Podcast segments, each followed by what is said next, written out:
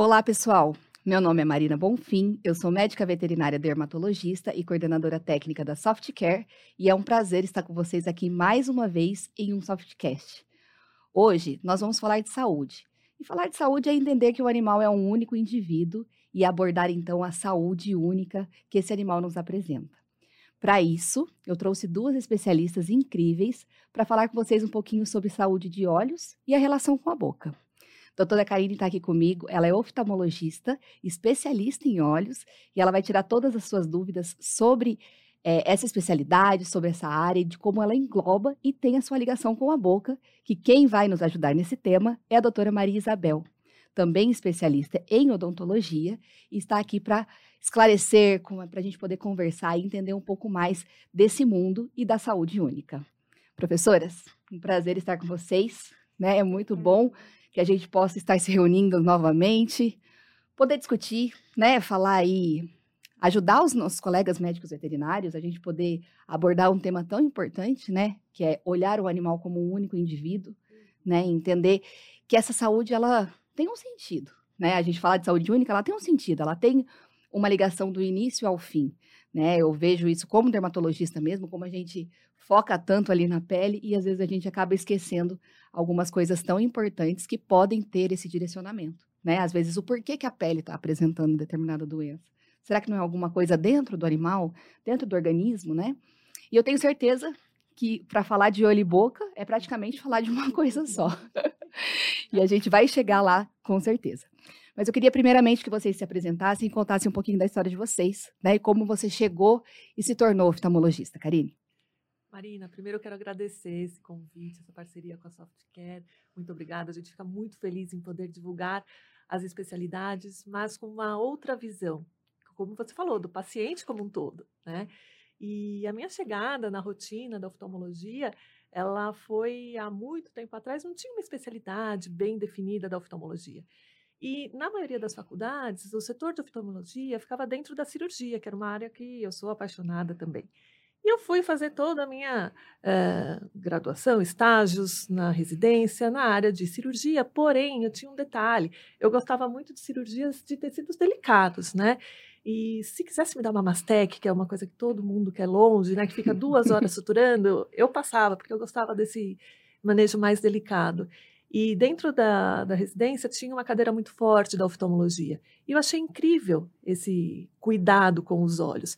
E me chamou a atenção muito também da relação do tutor com o paciente. Porque os olhos eles ficam muito visíveis, os proprietários ficam muito aflitos, e é um, um proprietário que, independente da classe social, chega muito rápido para você no atendimento. Né? Isso me encantou.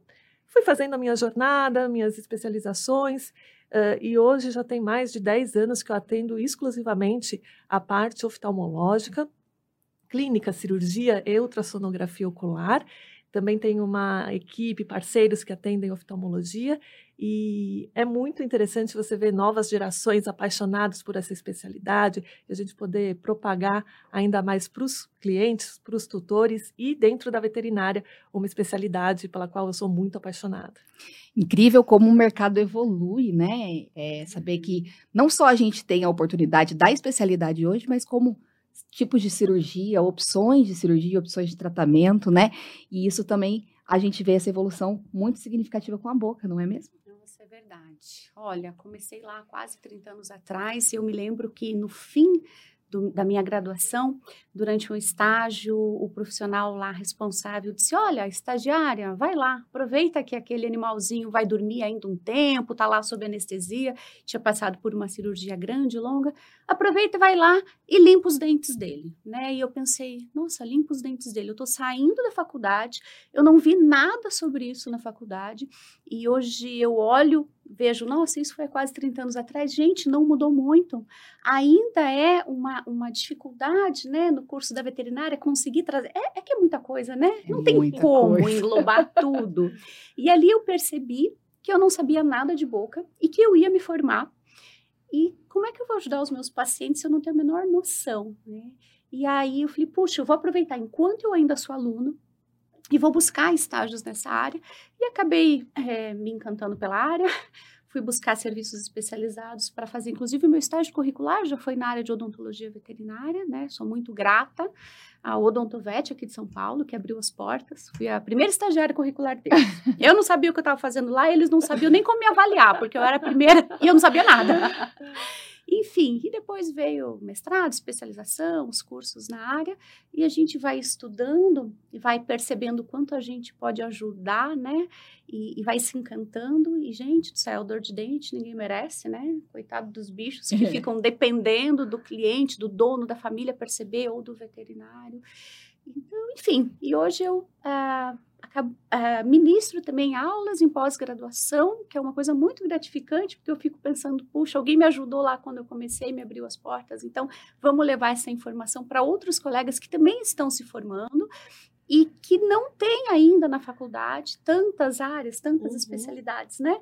Então, quando a gente pode compartilhar um pouquinho dessa jornada, desse conhecimento, do que a gente veio tentando aprimorar até aqui, eu fico muito feliz porque, assim, quando eu estou no atendimento, eu ajudo aquele animal. Quando a gente é, dá um curso, uma palestra, ou está aqui conversando e vai atingir 20, 30, 40, 50 outros profissionais, e esses profissionais vão levar essa informação ajudando os seus pacientes, a gente está ajudando muito mais paciente, exatamente, não é? Exatamente. Então é uma coisa muito boa. Então, muito obrigada por essa oportunidade também. Preceito fortíssimo de soft care, como o Pet Society, né? Esse pilar educacional, a gente realmente preza muito por propagar informação e informação de pessoas que sabem do assunto.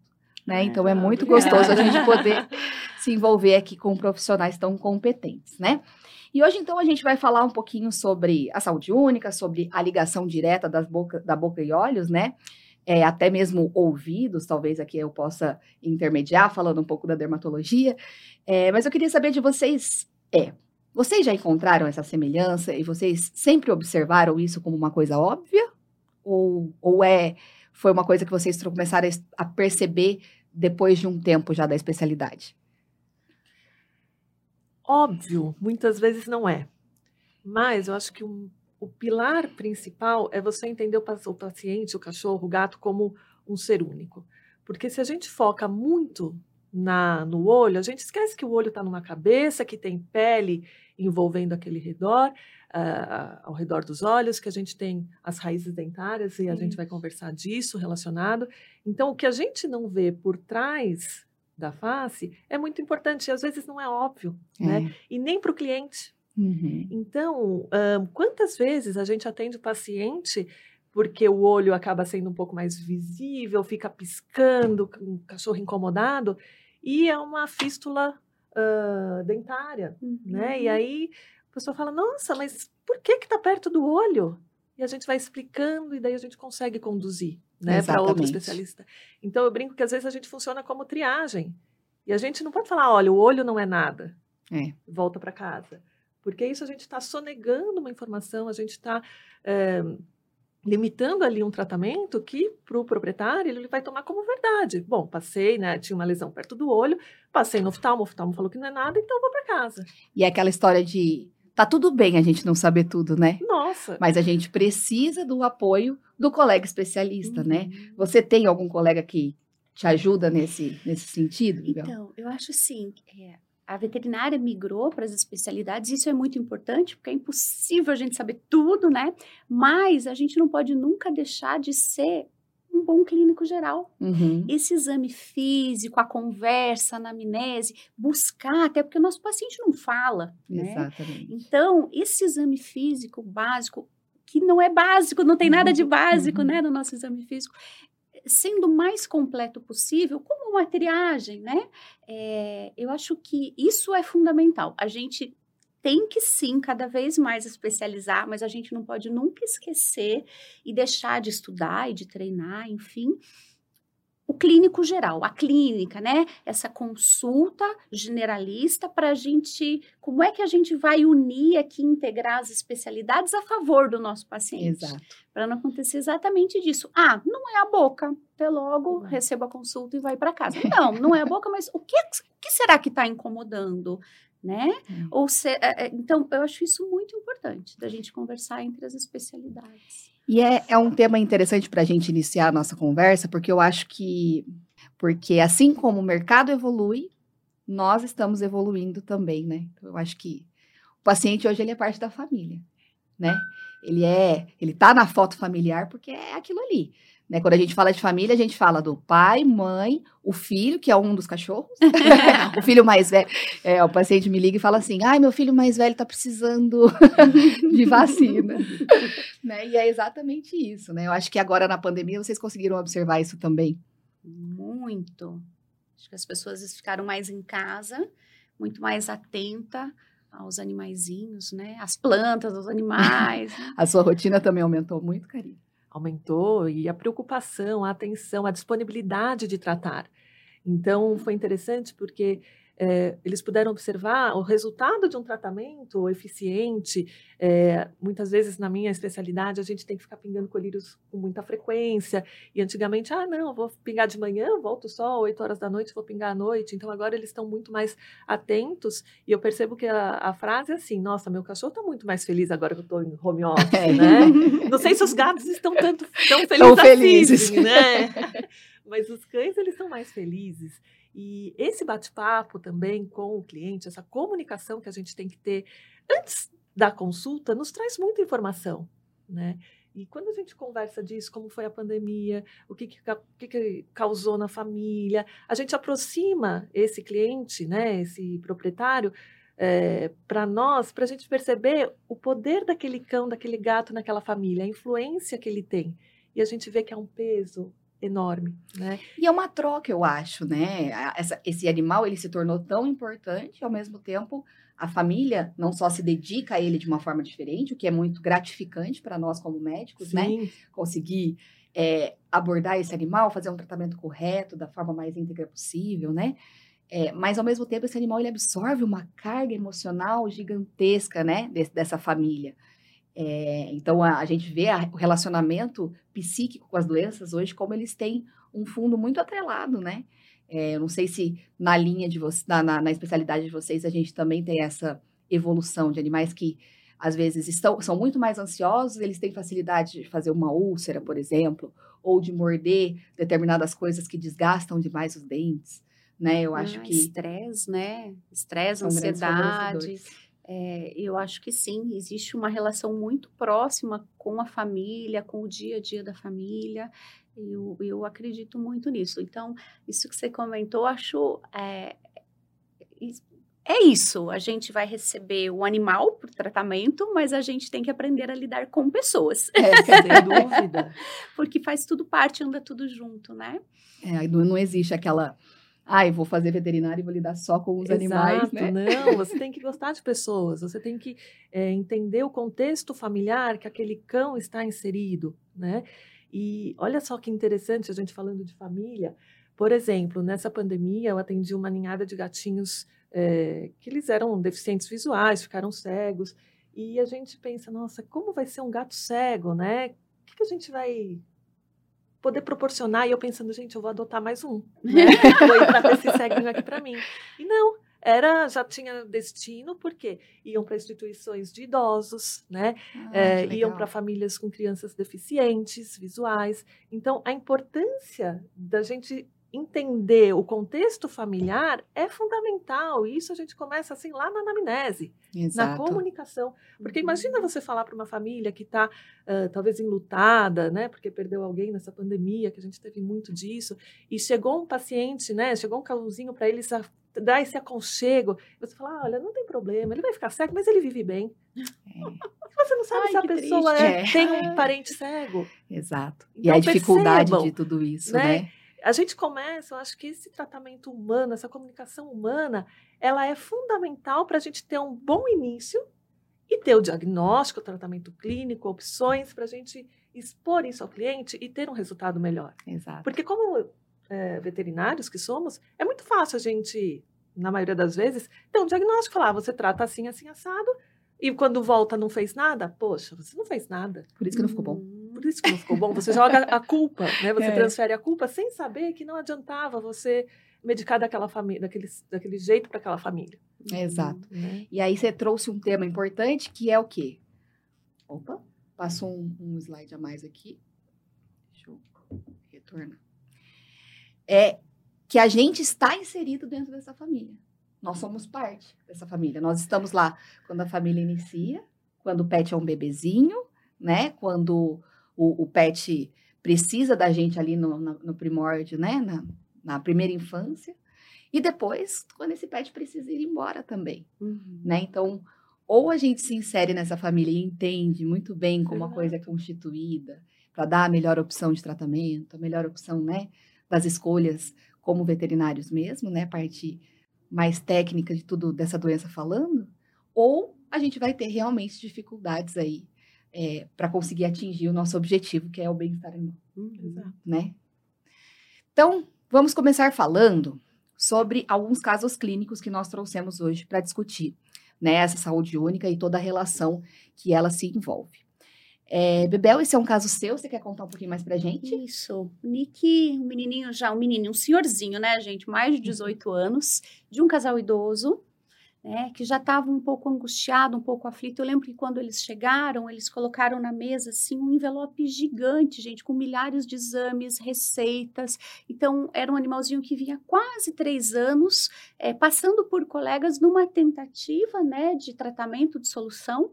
E o que é que incomodava? Ele tinha uma secreção nos olhinhos, especialmente num dos lados, muito crônica, é, nesse mesmo lado da face, até dá para ver na imagem, uma secreção nasal ali bem evidenciada, então ele tinha... Aqui nessa é, região. É, olha lá na narina, o, o, a quantidade de secreção uhum. ali que a gente pegou meio sem querer, né, durante a foto lá. É, então ele tinha secreção nasal, ele tinha secreção ocular, ele tinha dificuldade para se alimentar, porque ele tinha muitos espirros durante a alimentação e já tinha recebido antibiótico, anti-inflamatório, antifúngico, antialérgico, tudo que você possa imaginar. Já tinha sido feito, inclusive, eu lembro que na época ele tinha raio-x de crânio feito e ele tinha uma uma rinoscopia realizada e estava tudo meio inconclusivo e eles vinham nessas tentativas, né? É, um animalzinho que a gente percebia que ele estava debilitado, estressado, é, principalmente porque quando ele ia comer, tomar água, ele se engasgava, estava bem desconfortável, Nossa, bem, bem né? Nessa outra é, foto aqui dá para ver também, né? Olha lá, chegava a espirrar, vira até sangue na narina. E esse sangue proveniente da própria, da própria narina, ou não sabia? -se? A gente não sabia de onde estava vindo até então, né? E eu me lembro de olhar e falar, meu Deus, um poodlezinho de quase 19 anos, já, já passou por vários colegas de diversas áreas, eu vejo que muito, muita gente tentou ajudar, né? Mas os sinais dele são de um processo aparentemente respiratório, sei lá, uhum. ele tem secreção nasal, ele tem secreção ocular, é, ele tem dificuldade ali para se alimentar, talvez por isso tenha chego até, a, né? Mas o que é que esse cara está fazendo na dentista, né? Eu fiquei como, o, o, como é que eu vou ajudar aqui? Porque eu só mexo com boca, eu só faço tratamento dentário, né? O meu dia a dia é exclusivamente com tratamento dentário. Mas é aquilo, né? Vamos começar conversando, entendendo e vamos examinar. E, enfim, e aí a gente percebeu um exame bem simples, só erguendo a bochechinha dele ali. Acho que tem uma próxima foto que mostra eu falei, tô aqui. Ah, aqui, né? A gente né? perguntando quais seriam suas dúvidas, né? É, o, que é que eu vou fazer nessa história, né? Mas é aquilo que nós comentamos, está tudo muito próximo, né, uhum. gente? Boca, o, é, aliás, não é à toa que existem os otorrinolaringologistas, né, na, na saúde humana, porque está tudo muito próximo, está tudo muito relacionado. Tem uma imagem aqui é, bem bacana, até obrigada, adorei a sua imagem. doutora Karine é, cedeu. cedeu essa imagem super uma. bacana, né? Olha como tá tudo próximo. Aproveita, explora para gente essa imagem aí que é o seu dia a dia. Então volta só uma para mim, Marina, por favor, para vocês darem uma olhada aqui no. Pode voltar mais uma. Ah, tá. No, nesse beaglezinho, né? Vamos olhar o paciente, né? É... E quando a gente vê, tem os olhos, tem a narina, o lábio, a qualidade do pelame ao redor desse, desses olhos, desse nariz. E se a gente pensar quanta coisa tem envolvida ali, né? Te agradeço agora pela próxima. Uh, a gente tem uma comunicação né, dos pontos lacrimais com o orifício uh, do ponto nasal, do ducto nasolacrimal. E um desses pontos, eles podem ter uma outra desembocadura, né, Bebel, que sai na cavidade oral. Então, percebam que a gente tem já essa relação do escoamento da uh, lágrima, né, do filme lacrimal, ou pela narina ou pela cavidade oral. Né? Muito importante falar sobre isso, né, de como as infecções podem tanto ascender como descender. E é uma entender... comunicação anatômica, né? Anatômica, anatômica né? Tá ali. E se a gente tem alteração nesse seio nasal, se a gente tem destruição lise óssea, quem está comprometido é quem está passando por ali, uhum, né? Uhum. Então agora acho que tem mais um. Vou passar para vamos mostrar para vocês essa ilustração, né, Bebel? Olha só, é, é uma imagem, né, de, de uma necrópsia, mas percebam que a gente tem o bulbo ocular ali em cima. Isso, chegou ali. Aí. Mas se a gente não precisar baixar muito, Olha só as raízes dentárias, e daí a Bebel pode falar com propriedade. Olha como elas estão muito, muito próximas, próximas, do bulbo ocular, da órbita onde esse bulbo ocular está inserido. Né? Observe que tem até uma, quase uma ligação. É, eu lembro de ter observado uma vez uma tomografia de um, de um shih tzu, e eu tive a curiosidade de pedir para o técnico medir. falei, nossa, tá próximo, aquele nariz curtinho, né? Uhum. Essas raízes parece que já estão quase lá dentro do olho. E ele falou: ah, vamos, medir. Tava 3 milímetros. O ápice da raiz, a pontinha da raiz já da região muito próxima. Eu, e... particularmente, eu tenho medo, né? De olho. A, a Karine já sabe eu tento explorar mais essa especialidade, porque veio alguma coisa de olho para mim, eu já encaminho para o oftalmo. É, e eu fico imaginando, porque o dente é uma estrutura muito firme, né? Mesmo a raiz dele é uma estrutura muito firme. E está tão próxima ali dessa região e é um favorecimento de braxcefálicos, então? Ah, sim. A gente tem que estar muito atento com todos os braxcefálicos, esses animais com o focinho muito curtinho, porque mais próximo ainda essas estruturas estão, né? Até para você fazer uma extração dentária aqui de um quarto premolar, que é um dente que tem, né, gente, três raízes gigantes, assim, muito longas, é, volumosas, e ao extrair, a gente tem que tomar muito cuidado para não gerar um comprometimento ocular ou nasal. Né? A extração de canino superior também é um perigo, né? A gente tem que estar tá muito, com muito zelo, muita delicadeza, porque a possibilidade de você gerar uma comunicação buconasal durante a extração de um canino superior é real. E na minha rotina, Bebel e Marina, muitas vezes eu atendo casos é, que o olho está deslocado e vem até nós com uma suspeita de um tumor retrobulbar, e aí você levanta a boca, você vê aquela uh, doença periodontal gigante, uma litose, e você vai para o ultrassom ocular, né, que é uma subespecialidade, tem um abscesso. Uhum. Né? Então, assim, o cachorro pode entrar em sepse, ele está debilitado, com dor, apático, e aí é um tratamento em conjunto, né? uhum. né? Vamos logo para o odonto, vamos fazer essa drenagem desse abscesso, entrar com tratamento, porque um cachorro pode virar óbito por conta disso. E é, você pontuou uma questão é, extremamente crucial entre as especialidades, porque para mim, na, na, minha especialidade dermatológica, se o paciente está com a boca ruim, a gente nem começa o tratamento. Eu já mando, primeiro passo, vamos fazer uma limpeza para que isso tenha uma evolução gratificante.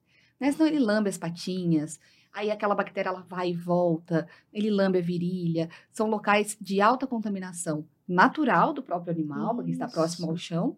E aí ele está levando isso para a boca e está trazendo isso para fora de novo. Então essa troca, né, dessa, desses micro-organismos, eles são extremamente potenciais aí no gatilho de um processo alérgico. Então a boca, ela é o que eu ouço muito você falar, eu acho que com louvor aí, né? A, a, a, raça entra pela boca, a saúde entra pela boca, né? O contexto de, de saúde mesmo desse animal inicia-se ali, então. É, aquela frase bem antiga, né? Que a saúde começa pela boca. É muito real mesmo. Eu brinco até que é pelo que a gente cuida ou não cuida, pelo que a gente é, fala, às vezes pela Exato. boca, né? Não para os nossos animais estão lá é. latindo feliz da vida, não tem essa maldade, mas né, às vezes até as palavras que a gente está usando podem fazer mal para nossa saúde também. Com certeza. Vários contextos aí. E aí, aqui, continuando na anatomia. É interessante, né, mostrar que uh, o bulbo ocular ele está inserido numa órbita, uh, e a gente acaba dando um pouquinho mais de foco nesses pontos lacrimais e no ducto nasolacrimal, porque tem uma porção dele que ele passa por dentro uh, do osso, nessa região, e desemboca na narina. Percebam o trajeto dele em vermelhinho e a raiz do canino, como você comentou. Exatamente. Né? É uma alavanca que entra meio ali mal posicionada durante uma extração e, e o risco de lesar não só tecido mole, mas osso e essas estruturas que estão todas muito próximas, né? Esse ducto nasolacrimal. Enfim, então realmente está tudo muito próximo, a gente precisa ter esse cuidado, porque senão eu resolvo um problema dentário e gero um problema ocular às vezes. Ah lá, um caso que dá para ver exatamente aí essa ligação, né? É, é de rotina para nós fazer um teste que chama teste de Jones, que o que consiste? A gente pinga uma gotinha desse colírio é, fluoresceína, que ele fica verdinho em contato aí com a lágrima, e esse ducto, gente, ele faz essa função de drenagem, de drenar o filme lacrimal. E quando ele está funcionando, esse ducto, ele está pérvio, o que, que acontece? Em um, dois minutinhos, esse corante sai na narina. Né? Oh. Então é um teste muito eficaz e o proprietário na hora vê. Então chega para mim e fala: Nossa, olha só como o lado direito dele está todo manchado, é, ele está chorando demais desse lado. Será que ele está chorando demais? Ele está lacrimejando demais? Ou será que ele está, uh, que eu brinco na consulta, que é um problema de encanamento? é o cano que está entupido da cozinha. Então, assim, a lágrima vai transbordar por algum lugar. E aí, a gente percebe nesse teste que um lado funciona e o outro lado não funciona. Exato. Né? E dentro disso, a gente tem aí uma gama de diagnósticos diferenciais, mas pode ser desde uma obstrução por pequenos cristais que podem acumular, uma má formação de não ter o ponto lacrimal, uma dacriocistite, é. né, uhum. que é um uhum. nome técnico, que fala da inflamação desse ponto lacrimal. E será que tem a ver com a boca? Tem, uma boca, como a gente brinca, assim, aquela boquinha podre, horrorosa, ai, judiação, que você fala cliente chega e fala assim, doutor, eu não sei o que ele tem, mas resolve. Ninguém aguenta chegar perto, essa boca tá podre. Alguma coisa tem de errado, né? Não sei o nome, mas tá errado, né? Ninguém aguenta, resolve, dá uma, traz uma solução.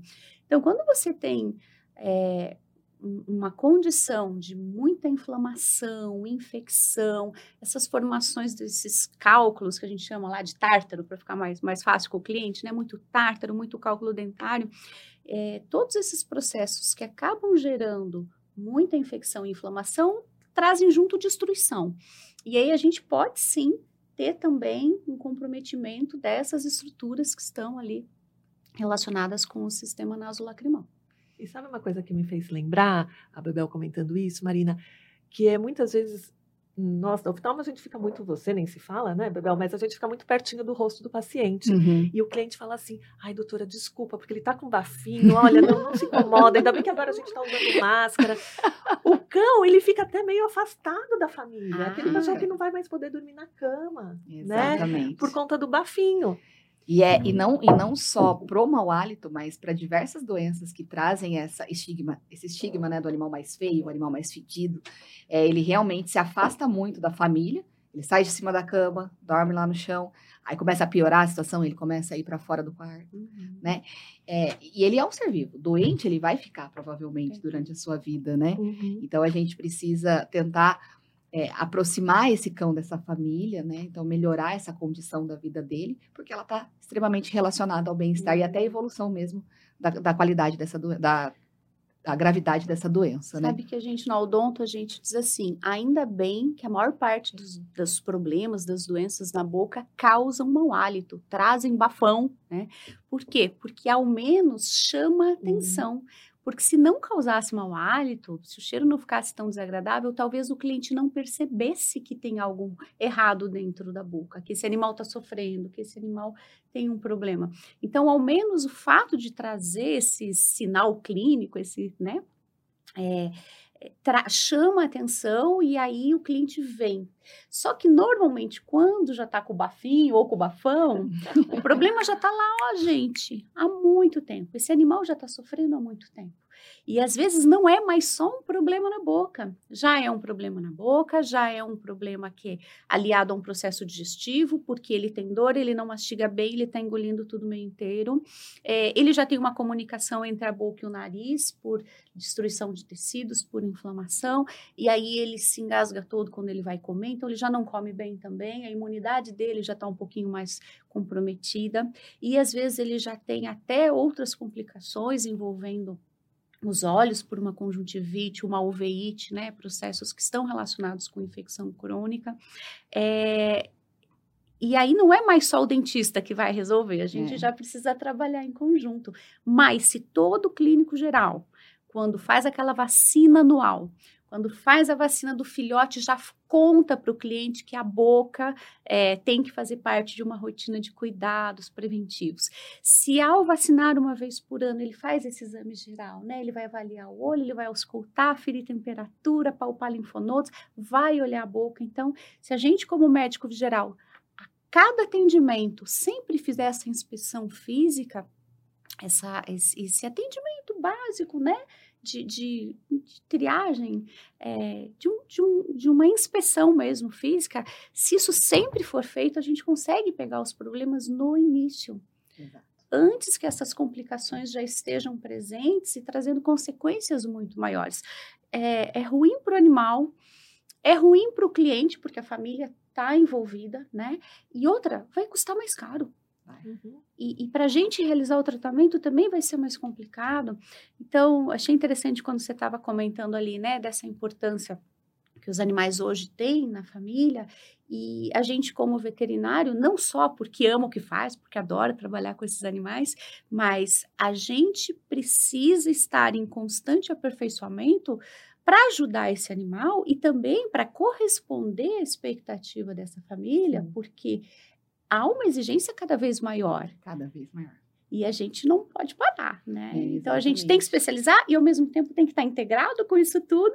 É, não é um papel fácil. e né? é uma questão de mercado, gente. É. Mercado, porque a gente está falando isso vem aqui. Cada vez mais. Não é? A é. gente está falando em missão, em amor, e, e é isso que move o médico veterinário, mas até para eu poder ali ajudar esse animal, eu tenho que estar no mercado, eu tenho que estar estruturado, eu tenho que ter uma equipe eu preciso ter equipamentos, e tudo isso está relacionado com dinheiro, com investimento.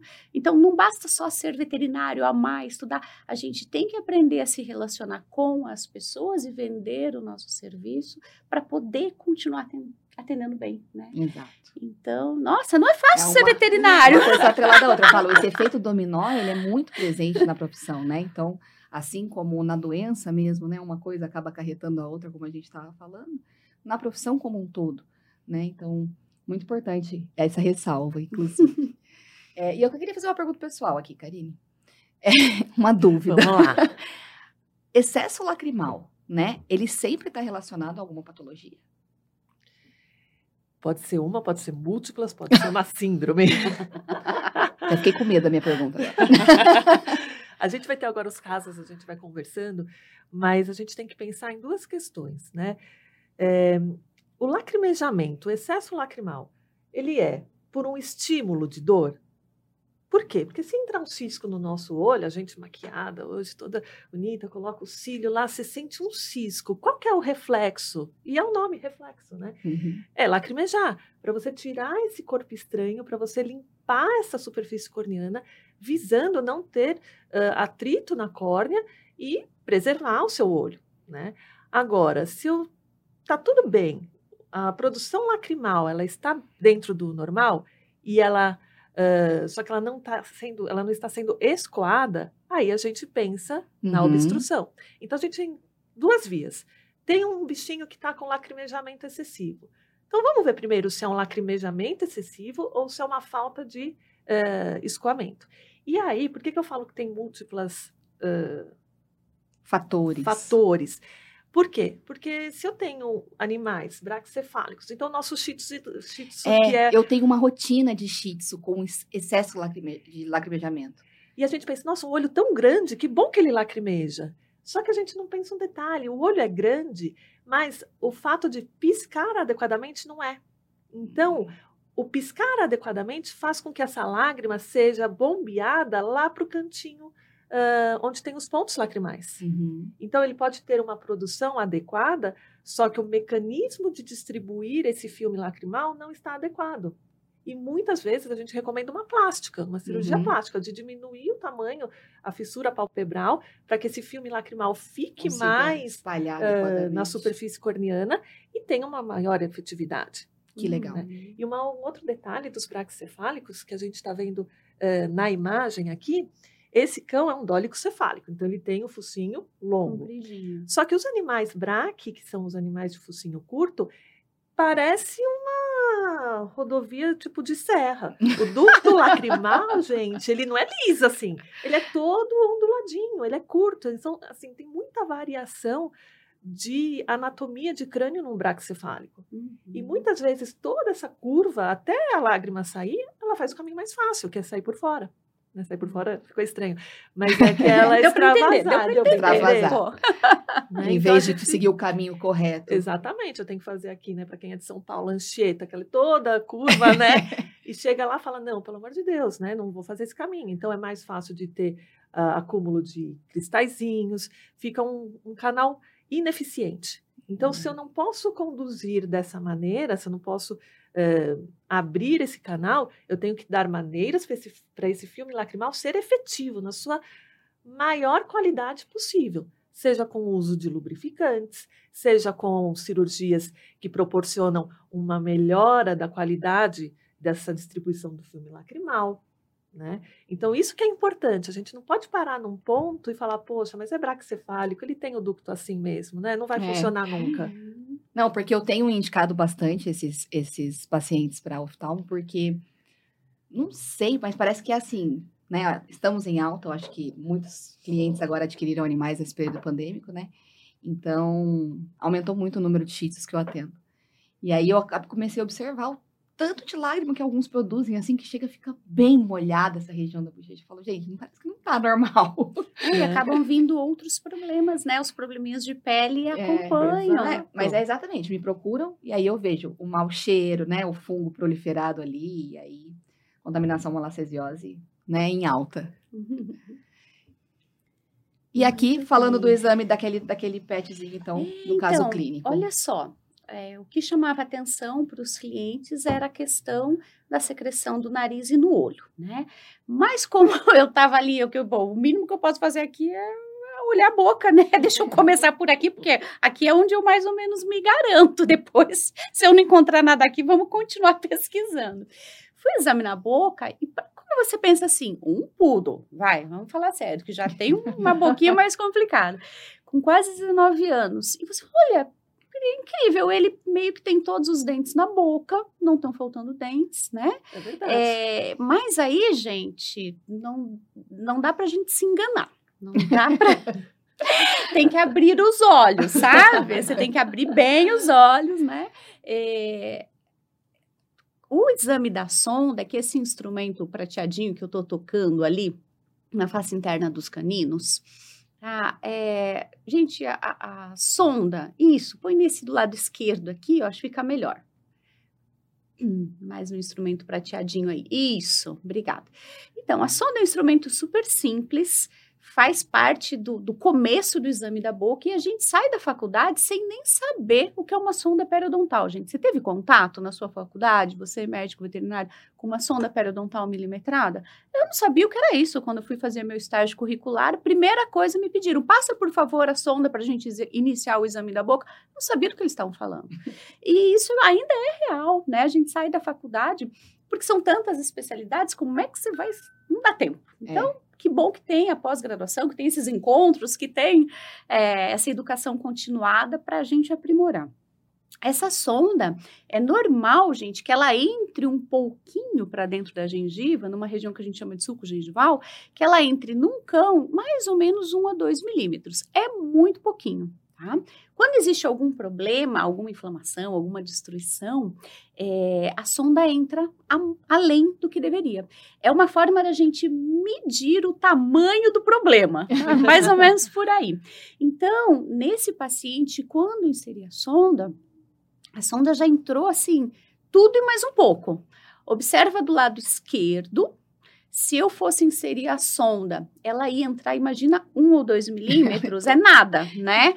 Olha do lado direito, até a sonda passou lá do final da raiz. Essa sonda, na verdade, ela já estava entrando lá mesmo dentro do nariz do paciente, porque foi colocado pela face interna aqui, né, atrás do canino, e ela entrou, entrou, não parava mais de entrar, já estava realmente dentro do nariz do, do, do, do cãozinho, tá? É, lógico que isso tudo está sendo feito com o paciente anestesiado, né? Uhum. Senão seria extremamente desconfortável e eu posso machucá-lo durante o exame. Então, quando a gente realizou o exame dentário, eu falei, opa, peraí, Existe algo atrás desse dente, tem um processo aqui inflamatório, e eu digo assim, não se engano, pessoal, porque você vê aqueles dentes, ah, tá meio sujinho por fora, tem um tártarozinho. Não é só por fora, o que você tá vendo por fora, imagina que vai para dentro também.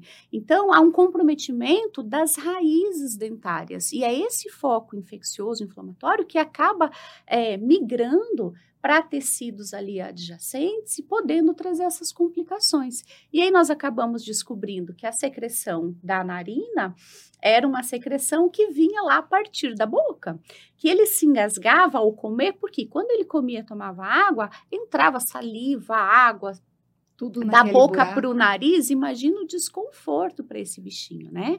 E aí isso já estava lá há tanto tempo que essa infecção persistiu, aumentou e, e, acabamos examinando também o olho desse animalzinho. Foi feito a aferição de pressão intraocular e descobrimos que ele tinha a pressão intraocular muito diferente de um olho para outro. Tinha é, mais de 10 unidades de diferença durante a medição da pressão do olho esquerdo para o direito. E aí nós começamos a perceber que era tudo do mesmo lado da boca, era mais secreção no olho, no nariz, a condição dos dentes. É, por mais que a gente não visse a olho nu, mas quando sondamos e radiografamos, percebemos que todo esse lado dele era mais afetado. Gente, o, o início disso tudo sujeira, tártaro, falta de escovação dental, falta de limpeza dentária sendo feita de uma forma correta, com o paciente anestesiado, dormindo. Olha o que falta de escovação de dente acarretou. Né? acarretou. Interessante que ele chegou para você, né? Porque ele poderia ter chegado para Karine. Sim, né? poderia ter chegado, é, às vezes até para um clínico pela rinorragia, né? Pela, pela, pelo sangue ali pelo nariz, que a gente poderia achar que é de um fim é, respiratório, né? E não, já tinha assim, eu, eu, percebi pelos exames todos que tinham na minha mesa, que, que tinham sido feitos previamente, que os colegas buscaram todas as possibilidades, né? Então, será que não tem um tumor dentro desse nariz? Será que não tem um corpo estranho? Onde é que esse bicho meteu esse nariz, né? É, mas nada fechava, sendo que uma sonda de 25 reais foi lá e fez o nos ajudou muito, tá? Ok. É, vamos, vamos conversar um pouquinho até para a gente finalizar esse caso, porque acho que ele vai relacionando uhum. essas, trazendo essas relações, né? Com ele dormindo anestesiado, nós aproveitamos para coletar material. Então, foi feito coleta da secreção da boca, do nariz, do olhinho, é, inclusive coletamos um fragmento ósseo da, da maxila dele, na região ali onde estava mais afetado.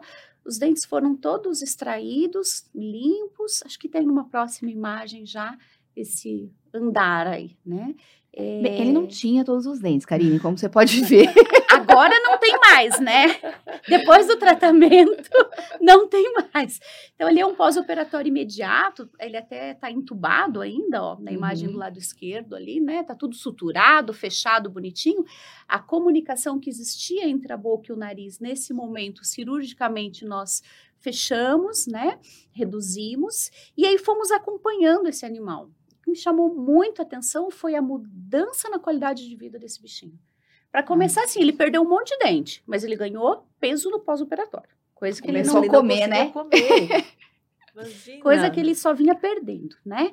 É, e aí, adeus secreção nasal, adeus secreção ocular, a gente teve a curiosidade de a, acompanhar e ir medindo novamente, né? Porque já que a gente tinha uma série de informações, de dados, de exames, vamos dar continuidade nisso e, e, e, ver se há alguma mudança.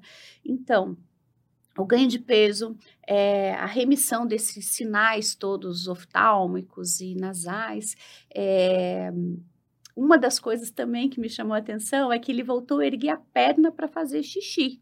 Ele não erguia a perninha, ele fazia que nem menininha, sabe? E aí Você estabilizou esse A cliente falou, olha, ele voltou a cheirar. Ele voltou a cheirar, que ele, a gente achava que ele não cheirava mais de velhinho, que ele não sentia mais o cheiro. Ele voltou a cheirar e agora ele cheira, ergue a perna e faz xixi. Coisa Olha, que ele já que não coisa. fazia mais. E né? uma coisa importante, Bebel, é não normalizar as doenças na geriatria. Ah, é normal, ele já tem 17 é. anos, é um pudolzinho, ele fica quietinho mesmo, ele come tá mesmo. Tá tudo bem, menos. ele não enxergar. Ele tá é um tudo... geriatra, gente, né? Tem... Sabe que, agora que você falou nisso, eu tava me lembrando, nas primeiras vezes que eles vieram, o Nick tava sempre no colo. Ele vinha no colo, ele ficava na consulta no colo. A gente acompanhou por um ano de pós-operatório. Voltou na coleira. E ele ah, desceu do carro, ele já. Pulou porque sozinho. ele adorava ir num canto lá do estacionamento da clínica que tinha umas plantas, todos os cachorros iam lá cheirar e fazer xixi. Acho que era aqui quem manda sou eu, né? Um cantinho que todo mundo gostava de lá dizer que mandava. E, e ele passou aí para esse cantinho lá, coisa que ele não fazia antes do tratamento. E aí, falando no olho, né? Aproveitando aqui a especialista, é, 12 dias depois a, a, a, pressão intraocular do olho direito e esquerdo se equipararam. Normalizaram. Normalizaram. Tinha mais de 10 milímetros de. mais de 10 unidades de diferença de um olho para o outro. E talvez Chamou poderia ter desenvolvido um glaucoma? O contrário, Marina, uma hum. uveíte, né? Porque é, ao redor do olho, as conjuntivas, a, se eu tiver uma quebra da barreira hematoacosa desse olho, eu tenho todo o processo inflamatório infeccioso dentro do olho. Né? E aí eu tenho uma diminuição da pressão, da pressão. né? Então pode, Tem porque o glaucoma não se resolveria nesse caso, né? Uhum. Mas com a normalização é realmente é o a mesmo, até porque nós encontramos o mesmo tipo de bactéria, acusou proteus, é, na narina e no olho. Então, realmente, existia ali da boca para o nariz, do nariz para o olho, uma contaminação única. Exatamente. é. Mas que legal, né, ver essa evolução e ver esse, esse, esse caso. E claro, né, eu não podia aproveitar que vocês estão né, as duas aqui hoje, exclusivamente para o Softcast, e não falarmos de cromodacriorreia. Incomoda o cliente, né? Gente, como incomoda, né? E assim, Aí eu acho que abrange as três especialidades, né?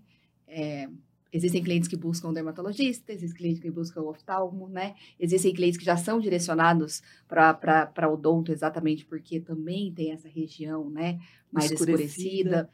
É, e até acho que normalizando uma nomenclatura correta, né? Se quiser falar mancha da lágrima, tudo bem. Mas não vamos mais falar lágrima ácida, não, né? Não, gente. É, não... Conta para eles, Karine, a lágrima não é ácida. Não é ácida, gente, alcalina. 7,5 pH. Mas virou uma é. verdade absoluta que não é, gente. e isso é muito interessante, porque o que, o que diferencia esses animais, né, que eles ficam com essa coloração mais escurecida nessas regiões onde eles têm a secreção, é, incomoda o tutor. E eu sempre reforço, né, que é uma questão exclusivamente estética. Mas claro que a gente pode buscar a causa, ainda mais se ela tiver um, um fim aí patológico, uhum. né? Mas eu queria que a gente conversasse um pouquinho sobre a prática de vocês com isso, né? Até mesmo a Bebel fez um, um, um trabalho na época de, de, de mestrado. mestrado. Isso. Parte da minha pesquisa envolveu, justamente porque é uma queixa, né, muito comum dos clientes. Olha, esse momento anterior aqui que você esclareceu sobre a lágrima não é ácida, você podia colocar assim, nesse momento do podcast, desmistificando mitos. é um mito, tá errado, é. gente, não tem nada de, de ácido de na lágrima, não, né?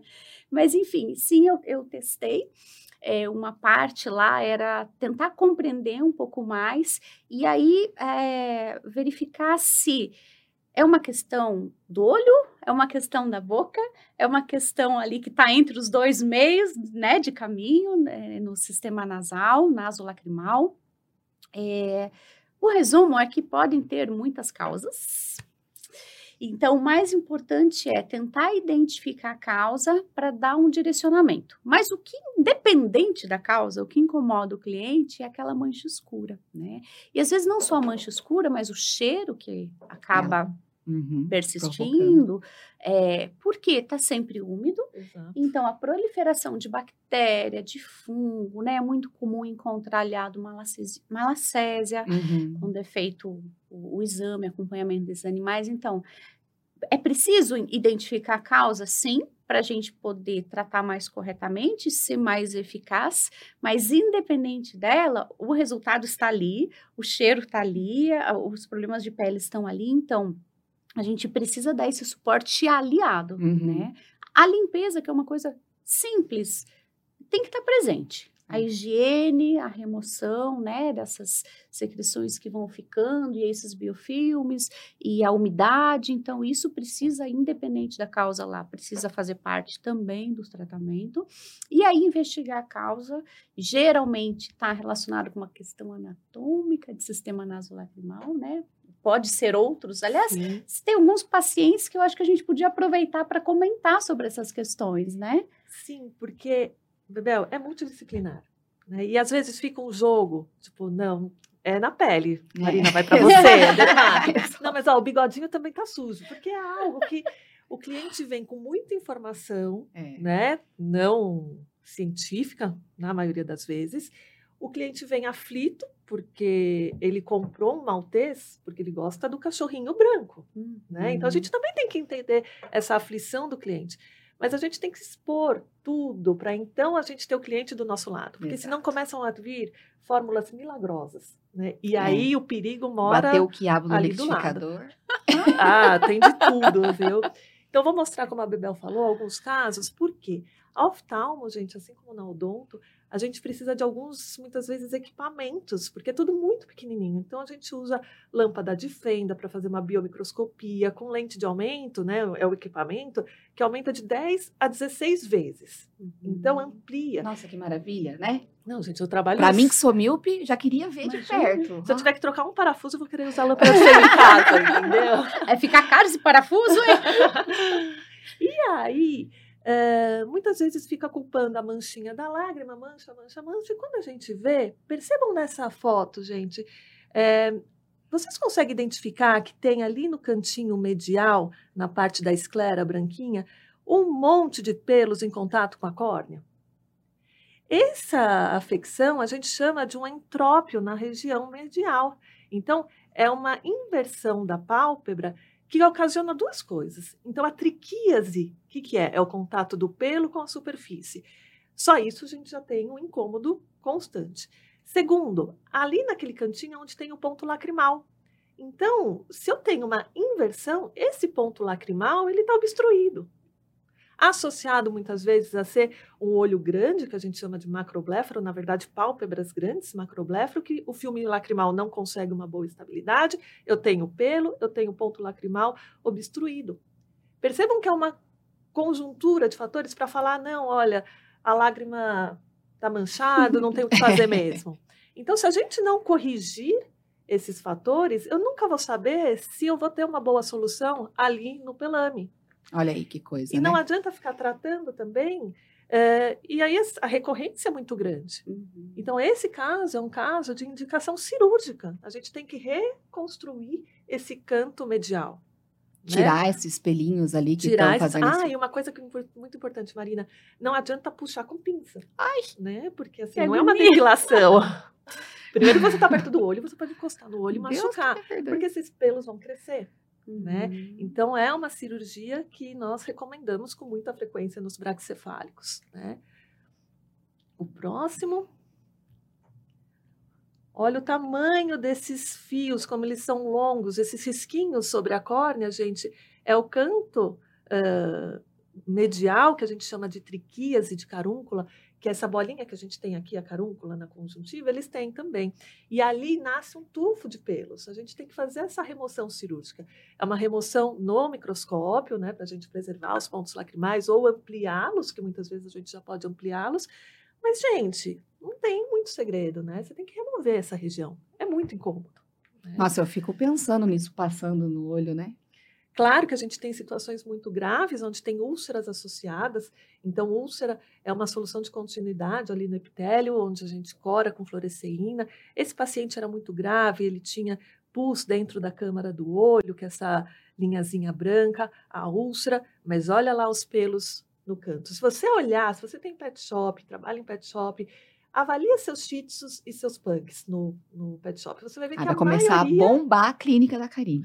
Porque agora a gente vai indicar que os groomers comecem a olhar esses Muito olhos. bem. E se tiver pelinho pra dentro, Eles são muito parceiros.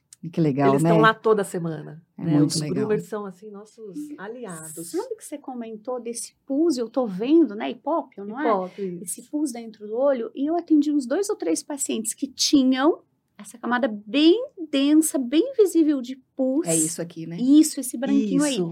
E a causa era um canino superior quebrado, fraturado, é, com o canal exposto. Então, entrava sujeira, contaminação para dentro desse dente. Como o canino tem uma raiz muito longa, essa contaminação ia.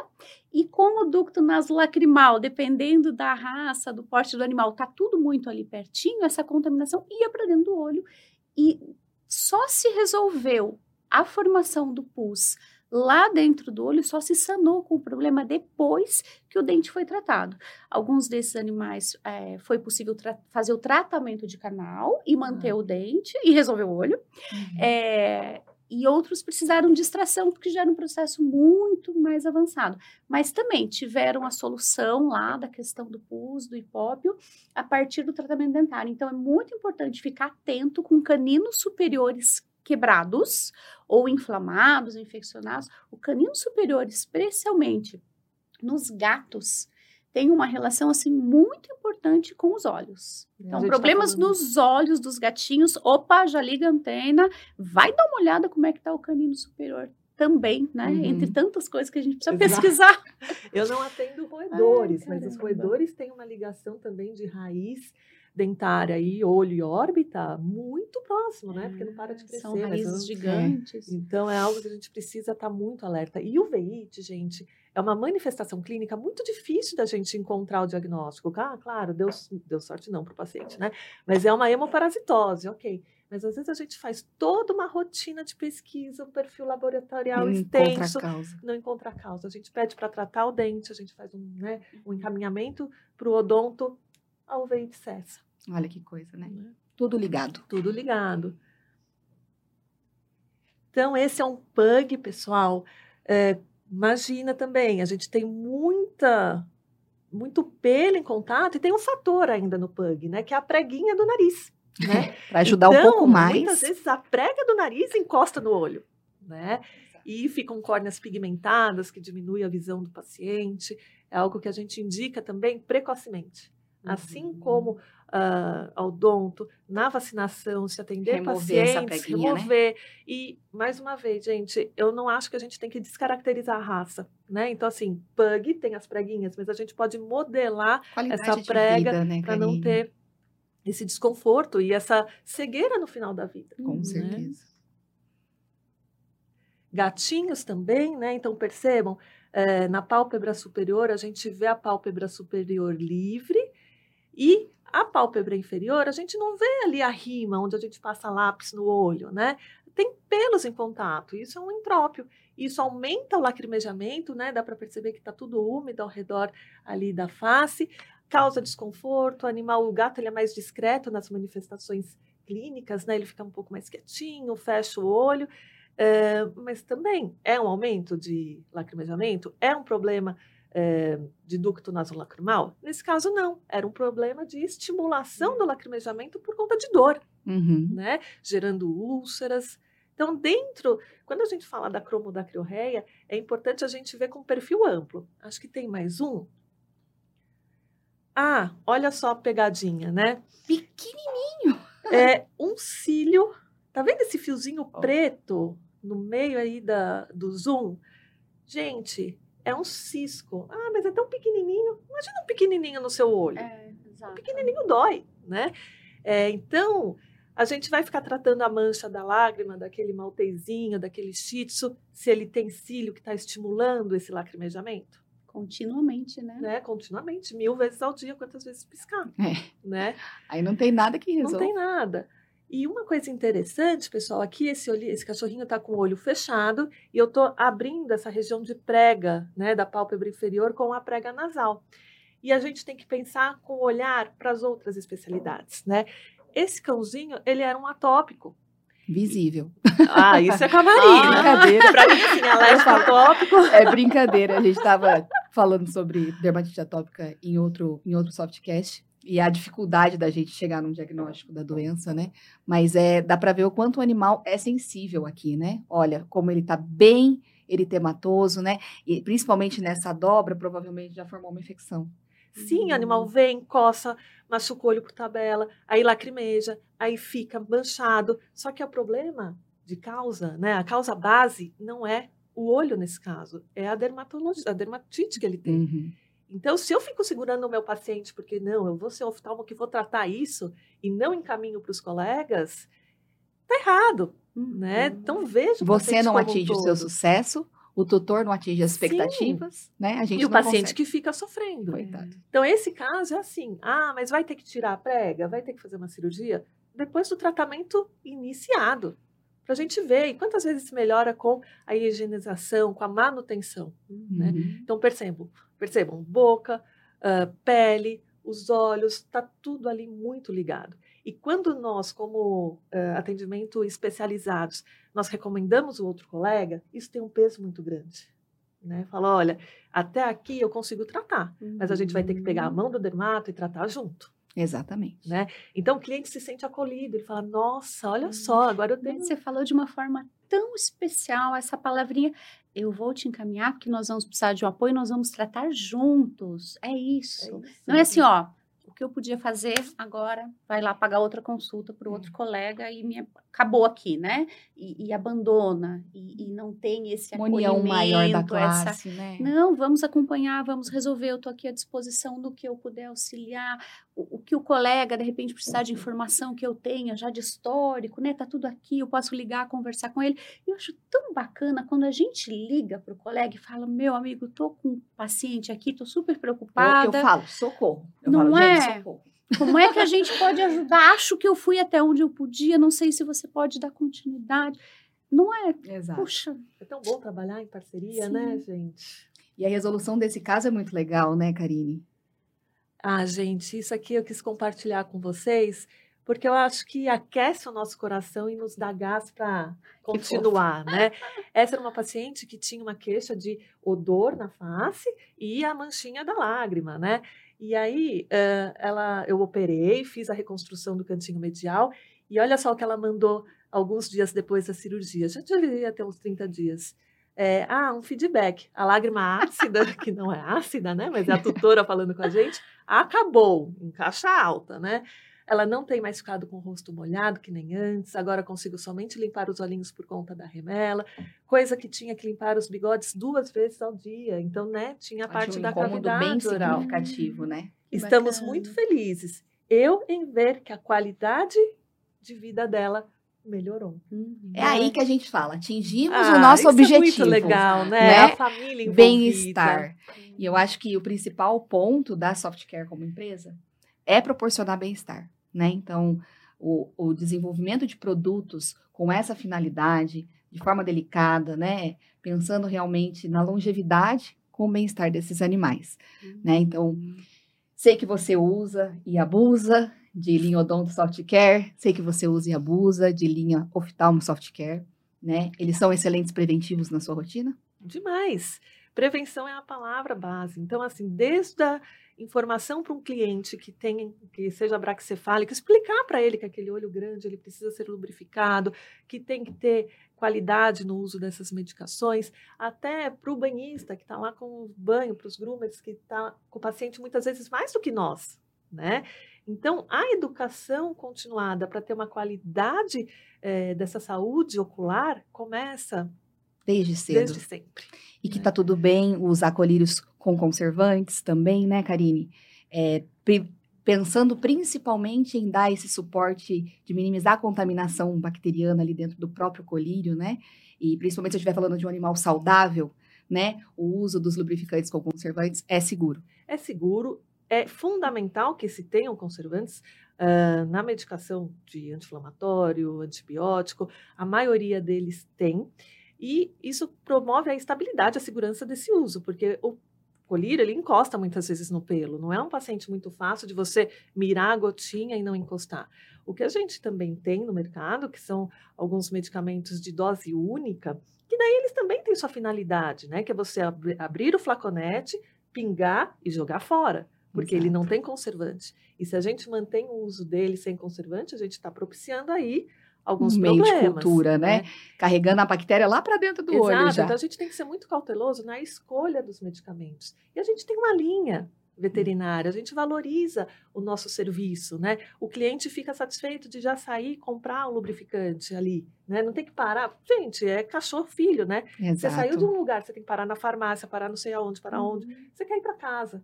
Né? E tem uma coisa muito importante, eu acho, quando a gente pensa em produtos veterinários e indústrias brasileiras que estão próximas e de portas abertas, né? É, para gente, como médico veterinário, que você vai recomendar o um medicamento e você tem um suporte. Todo Exatamente, respaldo, né? Bebel. Todo respaldo. Teve qualquer complicação, eu vou entrar em contato com a indústria, eu vou pedir um suporte. Agora, se usou um colírio humano num gato, você vai ligar para quem se trouxe uma reação inesperada? Por isso que a gente sempre indica, né? É, façam sempre a orientação que o médico veterinário disser. Exatamente. Né? Ah, se por algum acaso ele fez alguma indicação de produtos de linha humana, ele vai te dar o respaldo, o uhum. médico veterinário, porque infelizmente o laboratório não vai te dar. Ah, né? Uhum. E você também, né, Bebel, como usuária da linha preventiva, da linha até mesmo terapêutica, odonto, né? É, gente, vou falar a verdade aqui, eu sou fã, né? Eu sou fã, vou falar por quê. É, eu brinco que eu poderia ter tido uma outra profissão, eu poderia ter sido presa, né? Ia ser rotulada como traficante de pasta de dente lá no Paraguai, na, na ponte do Paraguai. porque eu é, importava, né, é, no porta-mala, pasta de dente do Paraguai. Penso que há 30 anos atrás não tinha pasta de dente veterinária no Brasil. E aí fazíamos os tratamentos, tinha que recomendar prevenção, manutenção. Olha, tem que limpar a boca, tem que escovar os dentes, tem que aplicar um gel aqui para ajudar na cicatrização, né? Tem que pôr um produto lá na água de bebida, já que o bichinho, eu não posso falar para ele, faz bochechinho assim, não? Um minuto Passa lá. todos os dentes. Com, com remedinho na boca. Então, esses produtos. É, a linha, vou já escancarar aqui, né? A linha de odonto da, da Softcare é, nos ajuda no tratamento, na prevenção, na manutenção, e eu falo assim de carteirinha que eu sou fã mesmo, porque quando esses produtos não existiam no Brasil, era uma dificuldade muito grande. É, diminuir a eficácia do nosso tratamento ajuda para o paciente, porque era aquela complicação de você tentar importar produto, não era uma coisa assim tão simples. Então, poder contar com medicamentos que trazem maior eficácia para o seu tratamento e que depois ajudam na prevenção, na manutenção, né?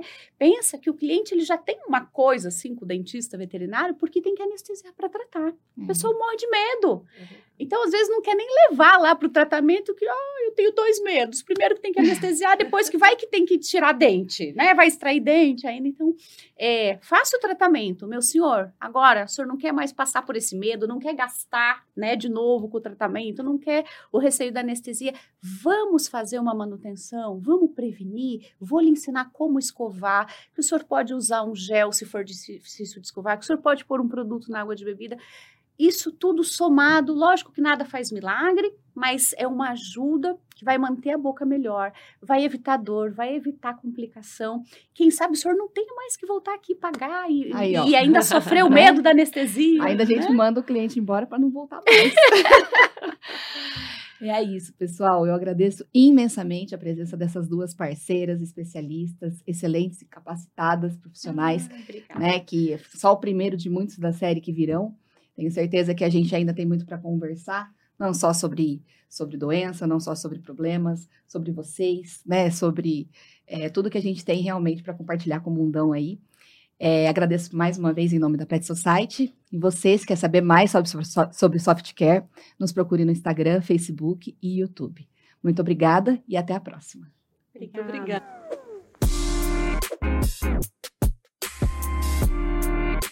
obrigada.